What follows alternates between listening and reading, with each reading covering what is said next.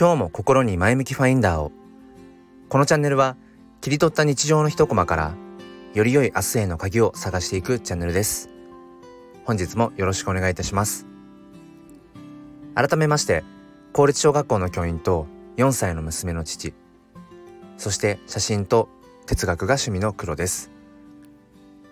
えー、皆さんは自分の好きを追求できていますか？えー、結構その自分の好きを貫くって、まあ、簡単なようなようで難しくて、まあ、難しいようでまああのたやすかったりするんじゃないかななんていうふうに思います。えー、まあ、最近、まあ、あの相変わらずこう写真を撮っていてうんまあ少しなんだろうなあの今までと変えたところとしては今まで割とその撮った写真はもうそのまま特に加工せずにうーん。まあそのまま、まあ、ツイッターにアップしたりだとか、うん、まあその誰かにねこう見せたりっていうことをしていたんですけれども最近はその撮った写真を切り抜くのがちょっと面白くて例えばもともと横の構図で、えー、撮っていた写真をうん縦に一部分切り取ってみたりだとか。でこれなんでそんなことをし始めたかというとえっ、ー、とツイッターのその仕様がちょっと変わって、えー、以前までは何、うん、て言うんでしょう。縦横の比率が、まあ、どんな比率であれ縦写真だろうが横写真だろうがツイッターのあの添付した写真とか画像の、うんまあ、アスペクト比っていうのかな。縦横が、まあ、大体多分3対2あ逆か。縦が2で横が32対3みたいな風に必ずこう表示されるっていうまあそういう仕様だったんですけれどもなんかここ最近かな？その撮った写真の構図によってあのー、その表示がその元の構図なんていうのかな？元の、えーと、比率にほぼほぼ近いように表示をされるように、となりました。でえっ、ー、とそこからまあ、まあ、着想を得てというか、うん、だったらなんかその形にはまるように切り抜いてみるのも面白いかなって、まあ、どこかでそのいわゆる Twitter っていうねうんそのアプリの何て言うんでしょう。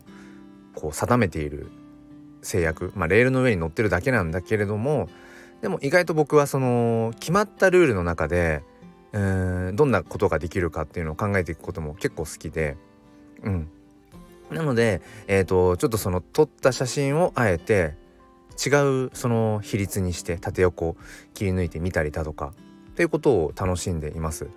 でまあその SNS をねやっているもう時点で、